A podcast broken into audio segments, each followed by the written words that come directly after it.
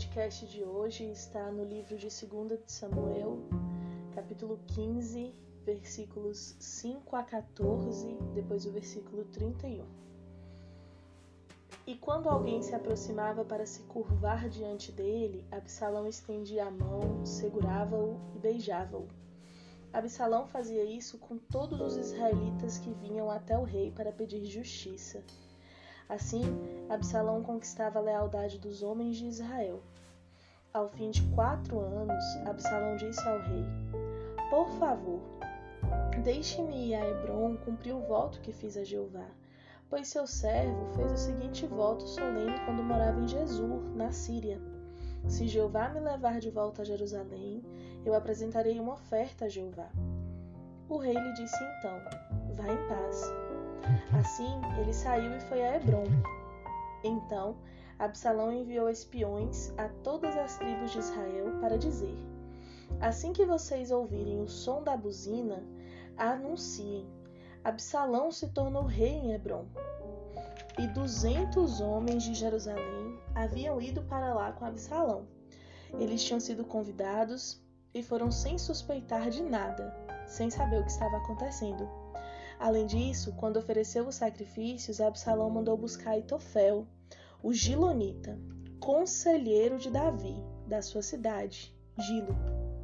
A conspiração foi ganhando força e o número dos que apoiavam Absalão continuou aumentando. Então, alguém informou Davi. Os homens de Israel passaram para o lado de Absalão. Imediatamente, Davi disse a todos os seus servos que estavam com ele em Jerusalém: Vamos fugir, pois nenhum de nós escapará de Absalão. Apressem-se, senão ele logo nos alcançará e nos trará calamidade, golpeando a cidade com a espada. Disseram então a Davi: Aitofel está entre os que conspiram contra com Absalão. Davi disse: Por favor, ó Jeová, transforma em tolice o conselho de Aitofel. Eu quero frisar três pontos importantes nesse relato. Absalão era filho de Davi. E Absalão começou a fazer uma conspiração contra o seu próprio pai para se tornar rei de Israel. E essa conspiração durou 40 anos. O coração de Absalão estava tomado de tanta maldade que ele beijava as pessoas para conquistar as pessoas e fazê-las se virar contra Davi seu próprio pai. O segundo ponto é que Davi é que Absalão usou os próprios homens de Davi contra ele.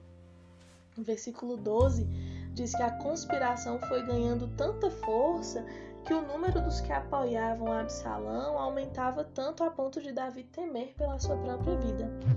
E o terceiro ponto é que Absalão foi capaz de chamar Aitofel, o conselheiro pessoal de Davi, para o seu lado, e Aitofel também traiu Davi.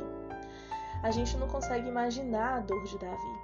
Ele foi traído pelo seu filho por mais de 40 anos, ele foi traído pelo seu conselheiro pessoal e ele foi traído por uma nação enorme de israelitas. Mas Davi não perdeu a sua fé. No versículo 31, quando um dos seus homens disse para ele que Aitofel também estava junto com Absalão conspirando contra ele, imediatamente Davi orou. Davi poderia ter se lamentado, ter gritado, ter ofendido a Deus, ter se questionado porque Deus deixou essa situação chegar onde chegou, mas imediatamente ele orou. Quantas vezes nós conseguimos fazer isso? Quantas vezes nós oramos imediatamente quando passamos por uma dor? E a dor de Davi era tão diferente da nossa. Ele não estava sendo traído por pessoas estranhas. Ele estava sendo traído pelo seu próprio filho que ficou 40 anos conspirando contra ele. E a conspiração foi tão grave a ponto de Davi ter que fugir do seu próprio filho. Algo gigantesco. É, numa dessas fugas, inspirado pelo Espírito Santo, Davi compôs um salmo, um dos cânticos mais bonitos que, que Davi compôs, que é o, o Salmo 3.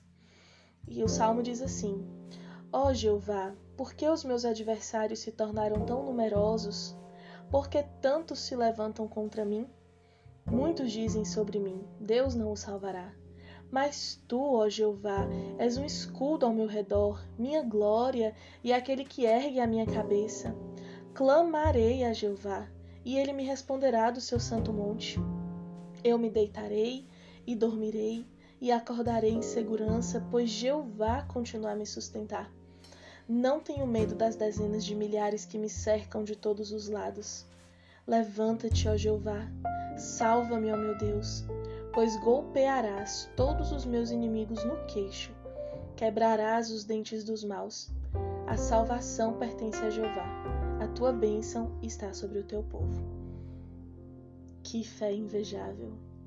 Ele acreditava que Deus, Jeová, era um escudo para ele que o levantaria, que o ergueria. No versículo 5 do Cântico 3, ele diz assim: Eu me deitarei e dormirei e acordarei em segurança, pois Jeová continua a me sustentar. Imagina, ele estava fugindo do seu próprio filho. E ao invés de chorar, de se lamentar, ele depositou toda a sua confiança no soberano Senhor Jeová. E ele sabia que podia dormir tranquilo porque Jeová cuidaria dele. Não é assim que a gente se vê hoje? Fugindo dos nossos problemas, fugindo da solidão, fugindo de dores emocionais, problemas psicológicos, em meio a uma pandemia que parece não ter fim. Mas será que estamos do lado de Jeová? Será que estamos imitando Davi, dormindo e acordando em segurança, porque sabemos que Jeová está cuidando de tudo?